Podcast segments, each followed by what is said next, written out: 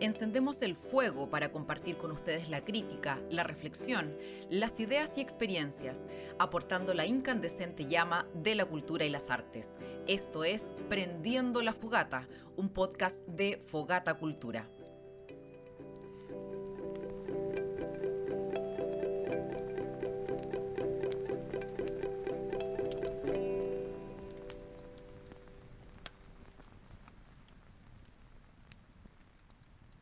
Las expresiones artísticas son mucho más que un espacio de entretención. Son un vehículo de memoria, un registro de historia, una herramienta de reflexión y también un instrumento de integración. Así, el arte ha ido abriendo espacios para todas, todos y todes. El acceso no solo es para nuevos públicos, sino que también para intérpretes que desde sus diversas miradas vienen a aportar y son fundamentales en el camino e incremento de la democracia cultural. En esta tarea se han encaminado y persisten grupos y personas que merecen toda atención y valoración.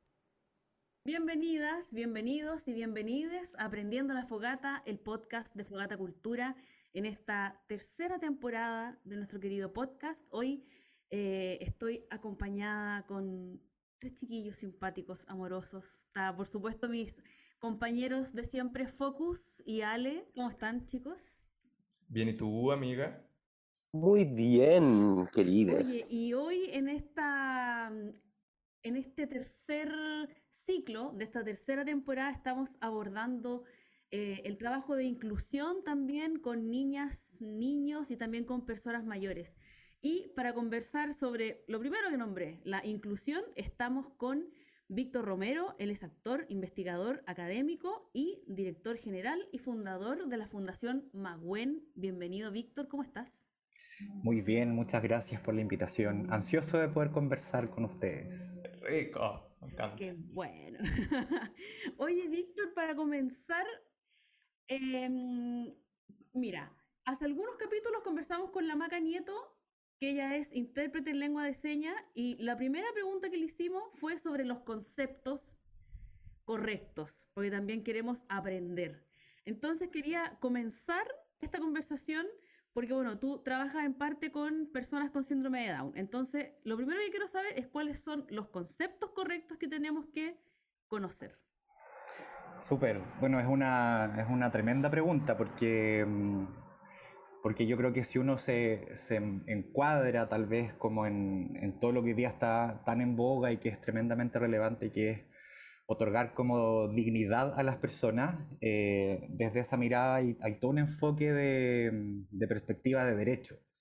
Entonces, bajo esa lógica, eh, la pregunta es súper relevante, pero también es súper amplia, porque si bien el constructo discapacidad eh, está en el paraguas gigante ¿no? de la inclusión, el, el, el, uso, digamos, como del lenguaje más apropiado o adecuado también varía y es, es yo diría que es como mm, es variable en función del tipo de, diagnóstico o del tipo de discapacidad. Entonces, si, nos remitimos un poco como a la discapacidad, eh, hoy día hay marcos como normativos, en Chile, ponte tú, está el, el, CENADIS, que es parte del, Ministerio de Desarrollo Social, que en el fondo describe en, sus marcos normativos que uno podría referir a personas en situación de discapacidad porque la persona vive una experiencia, ¿no? Vive una situación, la persona, su entorno, su familia, eh, una situación y una experiencia de discapacidad, que ahí uno puede en el fondo derivarlo si es que es la discapacidad del contexto y además de su propio diagnóstico.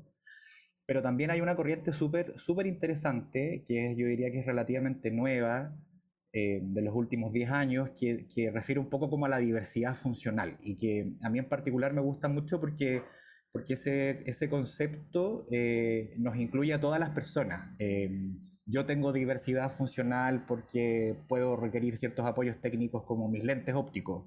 Eh, otra persona puede requerir algún tipo de prótesis, órtesis y así según su, diagnóstico. Entonces yo diría que esos son los dos conceptos al margen de si es persona con discapacidad eh, cognitiva, síndrome de Down u otra causa, o discapacidad física o persona de la comunidad sorda, etcétera yo diría que esos son como los dos conceptos hoy día relevantes para poder contemplar y referirse adecuadamente a personas con algún tipo de condición diagnóstica o física distinta. Perfecto. muy interesante y qué bueno que, que lo aclaraste. Eh, dentro de esa misma línea, eh, estuvimos leyendo sobre lo que ustedes hacen en la fundación, en Mahuen, y yo quería preguntarte, porque lo vi eh, repetido en varias descripciones de- del proyecto que llevan a cabo, ¿qué es eh, un espacio psicoeducativo? Eh, bueno, es una mezcla focus, es una mezcla entre, mm, a ver, la Fundación Magüen, yo diría que principalmente es una fundación artístico-cultural, Es- ese es nuestro foco, y de ahí promovemos todo lo que tiene relación con procesos de inclusión social, digamos. Y cuando hablamos de que la fundación promueve, desarrolla y fomenta en sus planes de trabajo aspectos psicoeducativos, es que básicamente mezcla dos conceptos, que la fundación ya viene trabajándolos hace, hace más de ocho años, digamos, como persona jurídica, que es en el fondo la mezcla o la incorporación de, todo el campo y el mundo de la psicología, eh, en particular de la psicología educacional, educación no formal o educación en contextos no, no escolarizados en el fondo, fuera del aula. Eh, la psicología social comunitaria también, del trabajo en territorio, para el territorio, en comunidades. Y por otro lado, lo educativo, que en el fondo tiene relación con, con estos contextos no formales. Entonces, lo psicoeducativo de alguna manera es una, es una aportación a todo el trabajo artístico-cultural que yo diría que es el, es el, es el pilar como de la fundación. Cuéntanos un poco, eh, Víctor, de- del, del quehacer de Fundación Magüen. El, el quehacer de la fundación ha ido creciendo bastante en el último tiempo. Partimos, partimos solo con teatro, la verdad. Partimos solo con teatro porque, bueno, la, yo, yo hoy día represento a un equipo que igual es un equipo pequeño, somos cinco personas, pero, pero mi partner, que en el fondo es la, es la Vale Suárez, que es la codirectora de Mahuen, también actriz, Actriz también. educadora, claro, de, de nuestra corte, aquella corte. Eh, partimos solo con teatro y, y en el fondo partimos con un taller, ¿cachai? Fuera de cuando la fundación no estaba todavía constituida y nos fuimos dando cuenta de que había una necesidad tremendamente urgente e importante en el contexto para poder en el fondo potenciar otros aspectos que, que van de la mano de todo lo artístico. Y en el tiempo fuimos encontrando que esto empezó a tener impacto, que aportaba no solo a, a que las personas en el fondo beneficiarias eh, adquirieran habilidades o herramientas artísticas creativas, sino que también era un aporte para su calidad de vida. Y ahí empezamos a desarrollar otros aspectos que hoy día están vigentes como talleres de iniciación de música, de iniciación actoral, eh, talleres de arte y espacio público. Hay un espacio que a partir de la pandemia, ponte tú, surgió. Es bien loco porque uno diría rutas culturales, como que tenéis que ir al territorio para hacer recorridos culturales, pero bueno, hubo todo un boom de plataformas de centros culturales, museos digitales, entonces se abrió ese espacio, pensamiento crítico, hemos incorporado también un poco en la lógica, bueno, se nos vino todo el proceso constituyente, ¿cachai? Como elecciones bien importantes en, en esta pregunta que hacía Focus al principio de esto psicoeducativo, es que ahí hay un aporte súper concreto, ¿te fijáis? Como de, de cómo la educación cívica eh, en el fondo también es relevante y es un derecho también para todas las personas. Entonces hoy día nos hemos ido ampliando, yo diría, eh, a partir también de cómo el contexto social eh, va, va entregándonos insumos y, y, e ideas también, ¿cachai? Qué interesante ver cómo la formación actoral muchas veces te lleva por caminos en los que uno nunca se, se planteó en, mientras estudiaba, mientras estaba en la escuela. Sí. Eh, y nosotros, much- muchos de nosotros te vimos eh, en acción ahí como intérpretes, trabajando full como intérprete en teatro, también muy ligado como al trabajo del cuerpo, en la danza. Eh, ¿cómo fue ese, esa transición de pasar a ser un intérprete de artes escénicas a lo que estás haciendo hoy en día? Es una pregunta, una pregunta al hueso. Igual, igual hay un duelo, igual hay un duelo porque yo creo que la, la- la- la fundación siempre surge, en este caso al menos la nuestra, de, de motivaciones bien personales. po. Como yo me fui a intercambio entre medio de mi formación de pregrado, tuve un año fuera en, en España, en particular en Salamanca, que, que sin saberlo, ¿cachai? En ese entonces, eh, Salamanca fue en su minuto la cuna de la discapacidad. Entonces, muy referente para Latinoamérica, para Chile en particular. pero en ese entonces nada. Entonces cuando, cuando vuelvo, em, efectivamente tú, tú, lo describes muy bien, porque yo tuve como los últimos cuatro años de, como intérprete, pero también en una patita al otro lado, eh, de empezar como a, a, promover y fomentar estos espacios, que, que habían otras instituciones que ya llevaban también un tiempo, pero no había mucho. Te estoy hablando, no sé, ocho o nueve años atrás en Chile. Y, y, ahí yo tuve que tomar una decisión en algún minuto. Eh, y yo creo que fue una decisión compleja porque tal vez hoy por hoy las decisiones de, de, de ser persona de teatro, eh, más que actor o actriz, de ser persona de teatro hoy día están más instaladas con todo el boom de la pedagogía teatral, el teatro aplicado, pero hace 8 o 9 años atrás no, ¿cachai? Como que tú entrabas para ser intérprete o para ser directora o director o tener alguna especialidad en, el, en el, ámbito y en el, en rubro.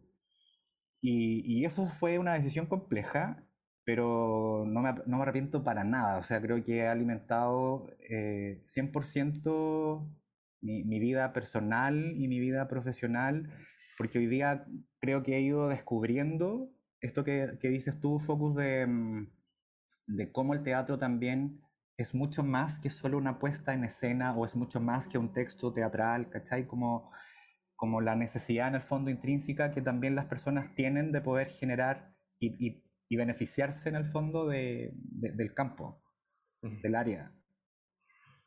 Víctor, como más bueno, ustedes son una, una fundación y bueno, Fogata Cultura también lo es. Uh -huh. Quería preguntarte eh, con qué te encontraste, porque el trabajo de una fundación o de las fundaciones en general es tremendamente complejo, tiene mucha burocracia, eh, un montón de como tiempo que uno dice estos tiempos perdidos. O sea, cuéntanos cómo, cómo ha sido para, para usted, porque también habla de lo que viven un montón de fundaciones o lo que está pasando un montón de gente que hoy día está pensando en convertirse en una fundación. Sí, sí, es, es difícil, pues es un tránsito complejo, eh, sobre todo cuando uno piensa en, que uno viene de, de, de, áreas que en el fondo no, no, te preparan para la gestión, ¿cachai? Como, como la misma carrera o la misma disciplina de la gestión cultural no sé, nosotros llevamos ocho años como persona jurídica, entonces yo te diría que probablemente ocho años atrás no estaba para nada instalado como está hoy día. Entonces mucho, de la, mucho del trabajo de gestión fue bien a pulso y, también con harto ensayo-error. Pero en el tiempo hemos ido también encontrándonos con, con gente bien estratégica y asertiva que nos ha permitido poder también vincularnos de manera más estratégica con, con proyectos concursables o con, o con miradas un poco eh, más de marketing o de publicidad, y, de, y de, en el buen sentido lo voy a decir, pero como de venderse sí, también de buena manera. Claro. Sobre todo porque, claro, los fondos concursables yo creo que están cada vez más abiertos y disponibles para eh, organizaciones jurídicas, pero, pero también ahí hay una batalla campal respecto a, a cómo adjudicarse fondos, sobre todo cuando eres fundación sin fin de lucro. Claro. Pero ha sido complejo. Hemos ido, yo diría que hemos ido como agarrando experiencia en el camino y los primeros años, yo diría que los primeros cinco años fuimos bien circo pobres. Todos hacíamos de todo. Hoy día ya, hemos, ya tenemos una, una, persona que se dedica a la gestión cultural muy bien, por cierto, pero ya hay una persona para eso, hay una persona destinada como para las redes sociales, pero al principio éramos todas y todos en lo mismo. Yo creo que es, el tránsito, es el tránsito del mundo cultural en todo caso, inevitable. Como no hay otro camino, no existe otro, no conocemos otro camino. Sí, totalmente. Pura prueba y error. Oye, Víctor, ah, yo, yo, ah, yo, yo, yo. Yo quería preguntarte porque yo, por ejemplo, el trabajo de ustedes lo conocí a partir de la obra Cactus y de cuando eran manantial de ilusión. Ajá. Y bueno, ya hace dos años eh, empezaron, eh, cambiaron el nombre a Fundación Mahuen. Sí. Bueno, son un poco dos preguntas en una. Primero, Cactus, que fue, o sea, una obra, ocho músicos, 18 intérpretes, la repitieron un montón de veces, me, tuvo gran éxito, un poco como conocer cómo, cómo sucedió esto, cuál fue la receta, digamos, eh, si esto también fue como el, lo que los catapultó, digamos, a, a, salir del circo pobre, ¿no? ¿Y por qué el cambio de nombre? Sí, son súper buenas preguntas, eh, Ale, porque, mm, porque hubo un antes y un después, yo te diría, de Cactus. voy a partir por el nombre, que, que probablemente es como lo más eh, curioso. Cuando partimos como fundación, incluso antes, cuando partimos solo con teatro en un taller en otra fundación, yo venía llegando de España y era, el nombre era Taller Mi Cuerpo Expresivo de una fundación en particular. Y tuvimos una primera mini gira con ese grupo a Viña, que fue un fin de semana, eh, eran 21 además, como, como 21 intérpretes, eh, que eran hartos. Y en ese entonces el nombre fue Teatro Manantial de Ilusión porque el grupo lo eligió. Y, y, partimos con ese grupo de, desde una perspectiva solo de niñez. ¿cachai? No, no habían jóvenes ni personas adultas. Entonces mantuvimos ese nombre eh, hasta dos años atrás, que ya nos habíamos constituido como fundación, pero ya no teníamos intérpretes niñas ni niños ni niñas, ¿cachai? En el fondo eran intérpretes que ya habían transitado hacia una etapa más de vida adulta, de independencia, de tomar decisiones. Y nos quedaba un poco extraño el nombre Manantial de Ilusión, como que remitía, era muy difícil para la gente aprendérselo, eh, remitía como a, cosas meas eh, como, como evangélicas de repente, ¿cachai? Como guardando todas las proporciones de, de la valoración que eso tiene, digamos, pero no era lo que nosotros queríamos que nos reconocieran. Y además representaba un hito en el desarrollo evolutivo de ese grupo a ese entonces. Y empezamos a buscar también un nombre que fuera representativo en términos de cómo descentralizar la mirada y tener también más, más presencia en territorios para la zona de la Araucanía, ¿cachai? Como para la zona del Maule, que hoy día hay, hay directores del directorio que, que, que, son representativos de esa zona. Y ahí llegamos a Mahuen, que era además buscando un concepto, Fundación Mahuen, y Mahuen eh, significa en Mapudungún como agua de lluvia, que de alguna manera representa también el proceso de los ciclos, ¿cachai? Del ciclo del mm. agua, los cambios. Porque, porque el agua no se pierde, no. no, para nada. Entonces, ese fue el proceso del cambio de nombre. Y luego, eh, en esa misma lógica de, responder un poco a las necesidades y a los cambios del grupo, del elenco, eh, donde ya no habían niños ni niñas, sino que habían personas adultas, eh, empezamos a generar montajes. Igual siempre nuestros montajes son inéditos y tienen harto de como de co-construcción, de, de, jugar con los textos. Entonces partimos con un proyecto hace ya cuatro o cinco años que es la trilogía Mahuen.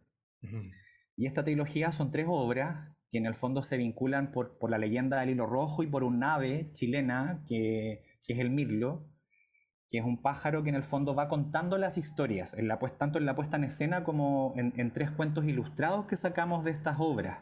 Entonces la primera obra fue Sueño de una noche de verano, que, que está mezclada con las historias de vida del elenco y el elenco le puso el nombre de eh, Sueño, Locura y Juventud, un poco respondiendo como a todo lo que pasa en la locura pasional de cuatro enamorados, ¿cachai?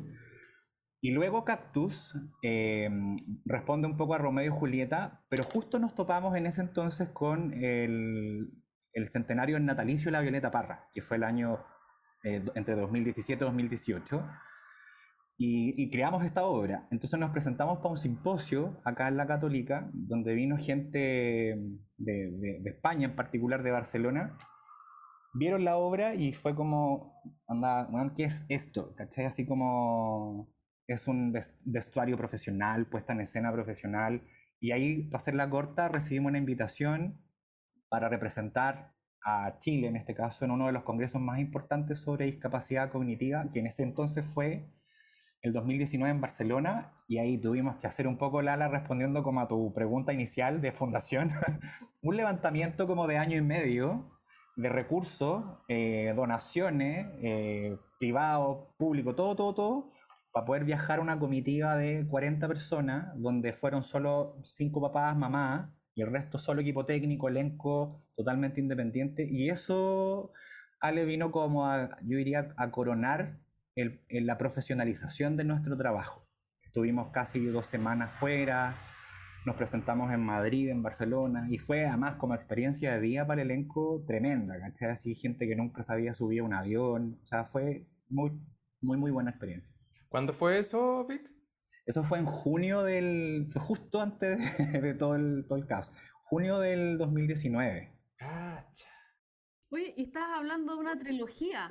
Y ahí, ahí me está quedando una, una que falta.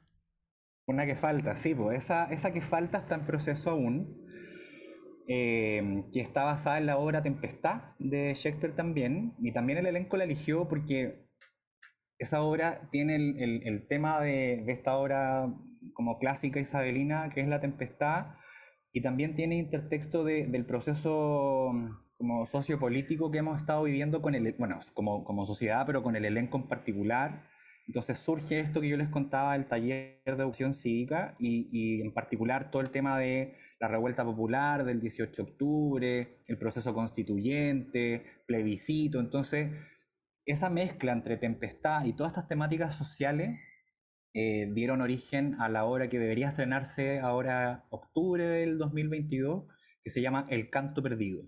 Así que ahí estamos. Un montaje que se ha creado en pandemia. Sí, pues los vamos a invitar. Vamos a estar. Eso, expectantes, expectantes esperando. Entonces, eso.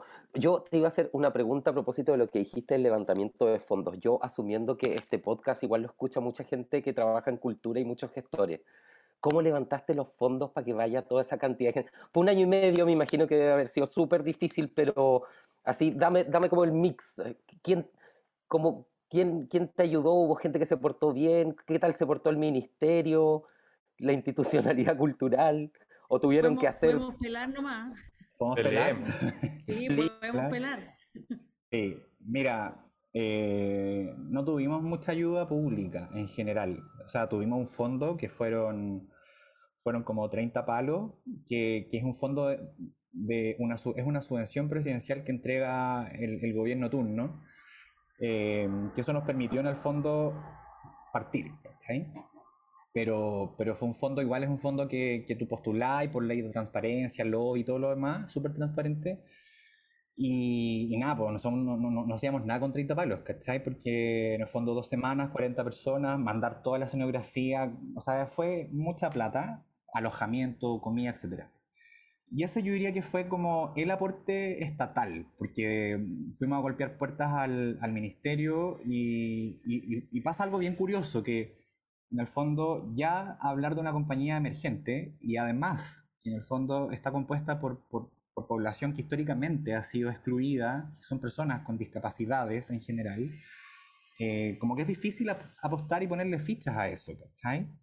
Entonces en ese entonces fuimos al Ministerio de Relaciones Exteriores, eh, nos recibieron solo como por deferencia porque tuvimos que pedir audiencia en ese entonces para, mm, con la ley, a través de la ley LOI para poder en el fondo contar el proyecto, pero, pero nada, pues como que siempre nos encontramos con que ya estamos fuera de plazo, etc. Entonces, de ahí lo único que logramos rescatar fue hacer el vínculo con, con la Embajada Cultural de Chile en España, en Madrid en particular, y allá, en el fondo, el financiamiento fue, ok, los, recibimos en Madrid y nosotros ponemos acá en Madrid el teatro y el apoyo técnico, pero igual, ponte tú, tuvimos que pagar todo el, servicio técnico de operadores de allá, ¿cachai? Entonces, yo diría que el, el, gran aporte público fue esa subvención. Luego fueron dos proyectos internos de la, de la Universidad Católica que postulamos y que en el fondo ahí sumamos un poco más de plata y el resto postulamos un proyecto de la itinerancia que se llamaba en ese entonces Cactus Itinerante, eh, el cual se acogió a la ley de donación cultural. Y ahí, ahí con privados, con todo el beneficio tributario, pero, pero igual, digamos, eh, logramos en el fondo ir sumando lucas y, y, el resto pura autogestión, pues tallarinatas, rifas, aportes, ¿cachai? Para que se sepa que no es que no es mentira, que es a punta de beneficio. Oye, pero ahora que me explicabas esto de los fondos, estoy pensando de haber sido un horror eh, rendir todos esos fondos. O sea, ni te imagináis. No, no. Imagínate, ponte tú la, la, bueno, todo el cambio que ni siquiera es a dólar, sino que es a euro, la conversión en, peso, fue un, fue un cacho. Y la TAM se portó súper bien también, nos, nos, respetaron los valores de, de, los pasajes que habíamos cotizado como 6-7 meses hasta una semana antes que podrían haber subido 8 veces, nos respetaron el valor inicial. Qué bueno. ¿Y eso como a través de, un ejecutivo? ¿Cómo, cómo... No, hicimos mucha convocatoria focus en, redes sociales. Em, bueno, nos ha apoyado también harto como la televisión abierta, prensa escrita. Ah, claro. harto hicimos harto ruido, en realidad. Mansa pega. Oh, se pasaron. Es que además son tremendos elencos, es mucha gente. Sí, pues es mucha gente. Mucha gente. Que es como que en verdad no pueden faltar, o sea, ¿cómo re reemplazáis a tres, cuatro personas de un elenco de, no sé, veintitantos? Es como... Claro, y yo creo que no, no, va muy, no va muy ad hoc eh, tener como una versión simplificada del proyecto para llevarlo en gira, porque yo creo que no, no, no coincide con, con, tu proyecto en particular. No, pues, no, y tampoco, o sea, lo que sí hicimos fue que redujimos parte de la escenografía, pero, pero tampoco todo, ¿cachai? O sea, igual prácticamente tuvimos que, montar tal cual es el montaje y, también pensando un poco en, cierta estructura que el elenco tiene por, requerimientos en el fondo cognitivos, de espacialidad, etcétera, que son importantes de contemplar también, ¿cachai? Claro, claro. Oye, de eso me gustaría hablar a mí, de puesta en escena. Eh, Hoy en día la inclusión es un tema que se está abordando con mucha más fuerza, eh, es una temática donde ya varios grupos, eh, no solo como en términos generales, sino que del mundo del teatro eh, lo, han, lo han querido trabajar. Em, ¿Qué te pasa a ti cuando ves una obra que habla de inclusión con actores y o actrices que no tienen discapacidad, que no son personas discapacitadas? Me pasan, me pasan dos cosas que probablemente son, bueno, son, son bien subjetivas porque me pasan a mí nomás, ¿cachai? Eh, pero, pero no es menor. Pero también creo que me pasan dos cosas como bien, bien encontradas o con sensaciones bien encontradas, porque por un lado siento que siempre por algo hay que partir, ¿cachai? Como si hoy día nos circunscribe la conversación de puesta en escena o, o formatos artísticos para la accesibilidad o la inclusión, eh, siempre hay que partir por algo y yo creo que eso es un, tiene un mérito, tiene un valor agregado que hay que reconocer, eh, sin embargo, creo que siempre también se puede hacer más. ¿Y qué quiero decir con eso? Que ahí viene como la sensación más encontrada, no tan, no tan favorable probablemente, es que creo que hoy día, hoy por hoy es muy fácil eh, postular, por ejemplo, un proyecto que tenga más puntaje, puntaje una comisión que tú le pongas en el fondo el rótulo de proyecto inclusivo, porque no sé, tienes una persona que hace la interpretación en lengua de señas, ¿cachai? O porque tienes una obra que tiene audiodescripción. O bien, como dices tú, que en el fondo se hable de la temática de discapacidad, pero en realidad no, no veis personas con, con discapacidad o, o, ninguna, ningún apoyo técnico que en el fondo refiera a eso, evidentemente. Entonces yo creo que ahí estamos, estamos al debe, eh, si bien es un tema que se ha ido abordando con mayor profundidad y mayor frecuencia, yo creo que siempre se puede hacer más y también trabajar de forma más colaborativa, porque, porque yo creo que siempre se apunta a, a, poder, desde el campo artístico también, poder generar espacios más inclusivos y accesibles, ¿cachai? pero, pero yo creo que, que, hay algo que se tiene que seguir desarrollando. En, nosotros, Ponto tú en la obra El Canto Perdido, tenemos, bueno, está compuesta por personas con discapacidades en general, no solo con síndrome de Down, con discapacidad cognitiva sí o sí, 100%, pero hay personas que tienen parálisis cerebral, que tienen algún tipo de discapacidad física también. Y, y yo siempre hago esta precisión porque para, para el elenco, para la fundación, el proceso creativo es súper inclusivo, ¿cachai? Porque hay personas con discapacidad y sin discapacidad que, que son parte del proceso de creación. Y en la puesta en escena para esta obra en particular, que, que, es la última obra de la trilogía, nos formamos parte del elenco donde hay personas con discapacidad cognitiva en, en lengua de señas, cosa que en el fondo sean las propias personas que ya tienen una condición diagnóstica que además generen una plataforma más accesible desde, por ejemplo, eh, la interpretación de lengua de señas chilena. Y yo creo que eso es diferente, ¿cachai? Como que, eh, no sé si es más pionero, no sé si es más precursor, pero, pero marca una diferencia y te da un, un encuadre de formato más accesible también, ¿cachai? Mm, sí, yo me lleno de preguntas porque Eh, no sé, pues yo eh, sí también considero, al igual que tú, que el, el quehacer artístico es un espacio de encuentro y por lo mismo también es un espacio de inclusión per se. todos somos parte de ese espacio de creación, de experimentación, etc. Y yo sigo un, un teatro en Inglaterra que se llama el National Theatre, que tienen varios montajes y, son parte de sus elencos también personas discapacitadas. No para hablar de inclusión, sino que para presentar un personaje, como simplemente presentar un personaje que, que es parte de la historia. ¿Cachai? Eh, qué interesante también como considerar eso, porque sobre todo nosotros acá, yo siento en el medio, se valora mucho el virtuosismo. El virtuosismo de la persona que, que interpreta que actúe maravilloso, que diga el texto increíble, que se mueva increíble, que te... Sí, Entonces, que, que, que, que, bacán sería ya ser más consciente, el abrir un poco esa barrera y entender que la interpretación, venga de donde venga, es un aporte y es una riqueza en sí mismo. Y también eh, cuestionar, yo, yo creo que en eso es súper asertivo lo que tú estás planteando, porque yo creo que también es relevante en esa, en esa perspectiva cuestionar el propio proceso de creación y la estética en los procesos de creación. Yo, creo que la, compañía que estáis hablando probablemente es la misma que, que, no sé si es la misma que voy a mencionar, que es Candoco, que ellos en el fondo lo que hacen, en una compañía británica que ponte tú cuestionan mucho el trabajo del cuerpo, ellos trabajan desde la puesta en escena de la danza. Y tú veis a personas con y sin discapacidad que se cuestionan, reflexionan respecto a cómo la puesta en escena de un cuerpo que como históricamente la danza ha instalado constructos estéticos, eh, ya, ya rompen con esos paradigmas y también te hacen preguntarte, eh, ¿es una obra accesible? ¿Es una obra de calidad? Eh, ¿Se transmite o no se transmite un enfoque político, artístico? Y sí, sí ocurre. Y eso falta acá, yo creo que instalarlo mucho más.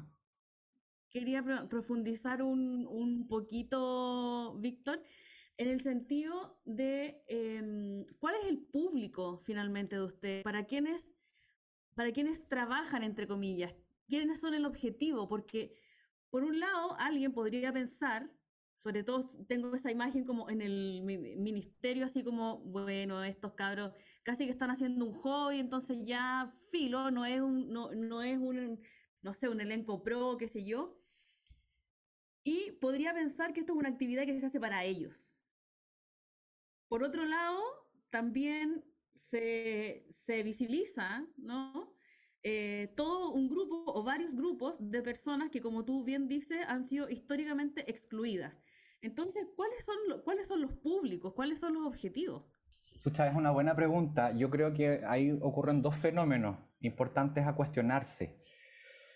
El primero, yo diría que es el, es el fenómeno de lo más endogámico, lo que ocurre adentro de lo que me puede pasar a mí como director de la compañía, de la fundación, y lo que yo puedo transmitirle a mi equipo y a, mi elenco.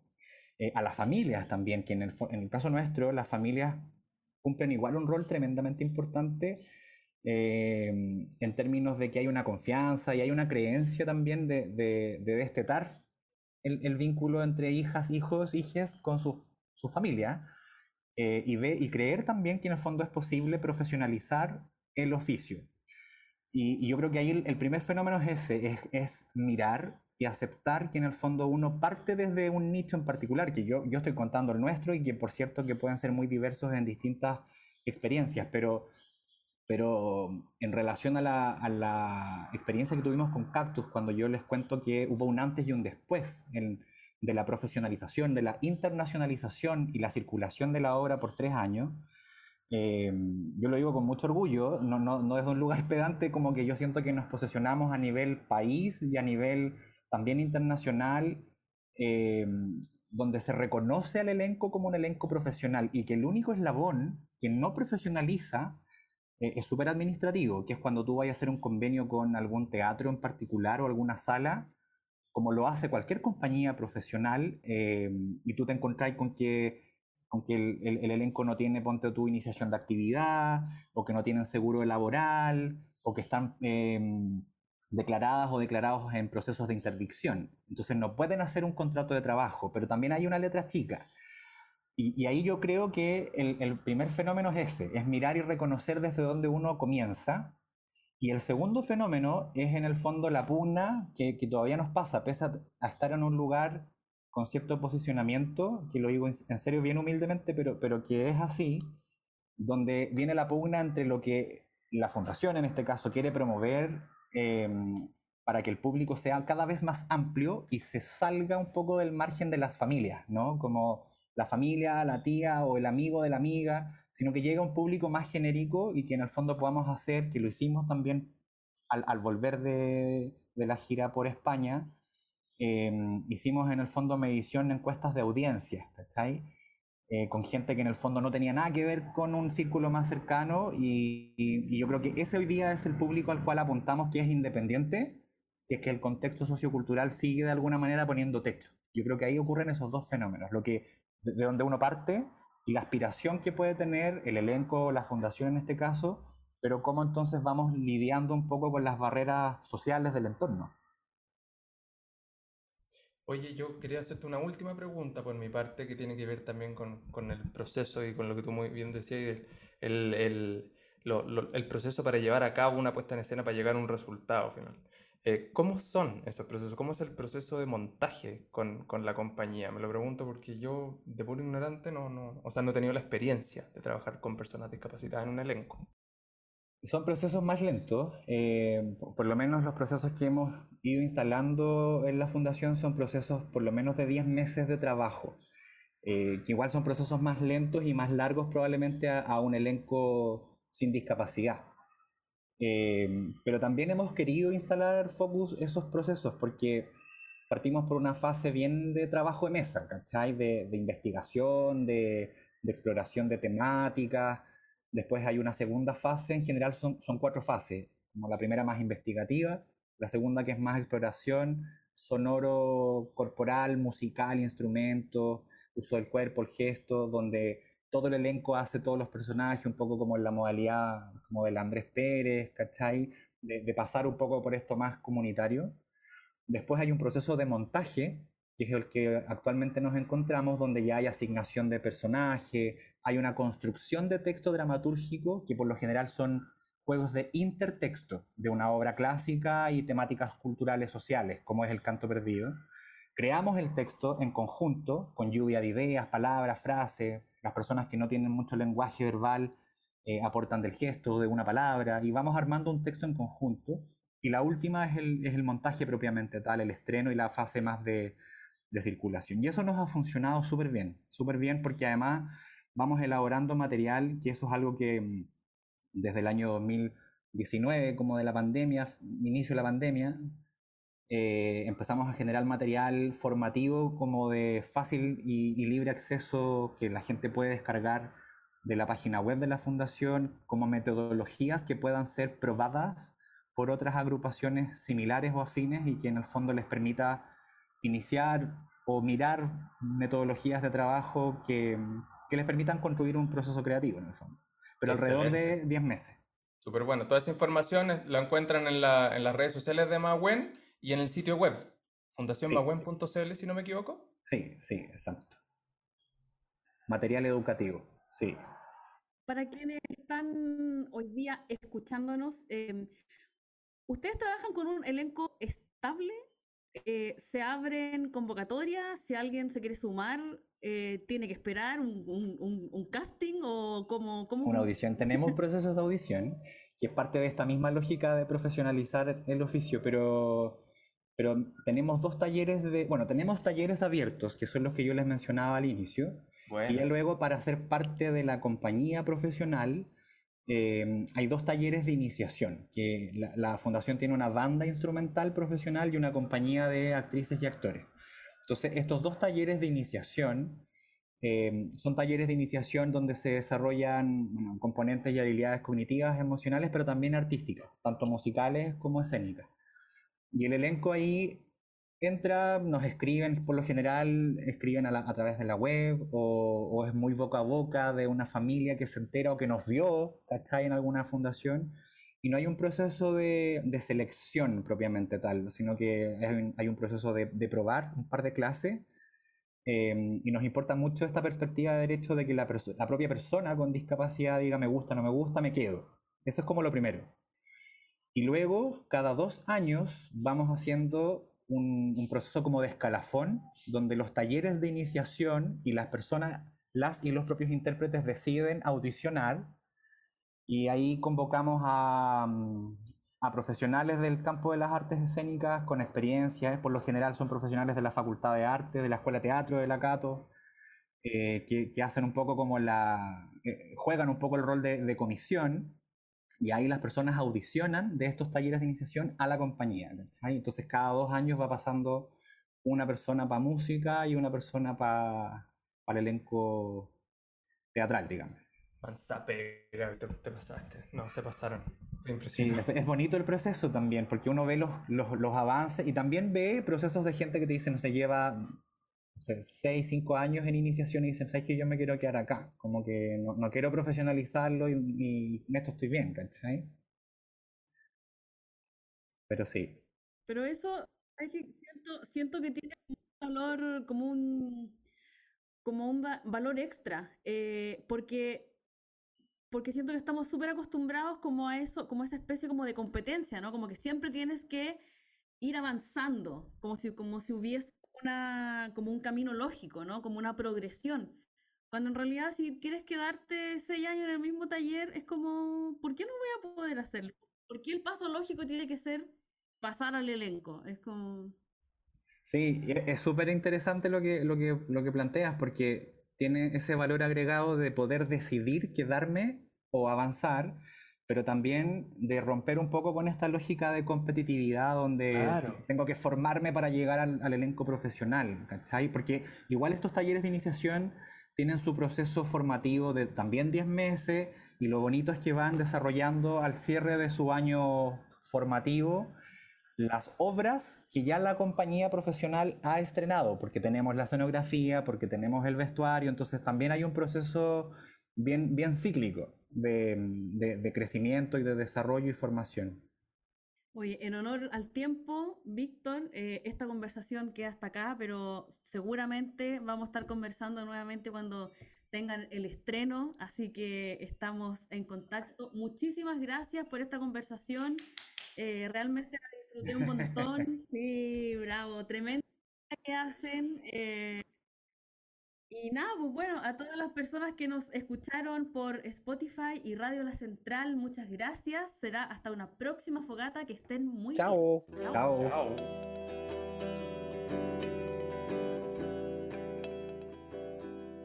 Proyecto financiado por el Fondo Nacional de Fomento y Desarrollo de las Artes Escénicas, Convocatoria 2021, Fondo de Emergencia Transitorio.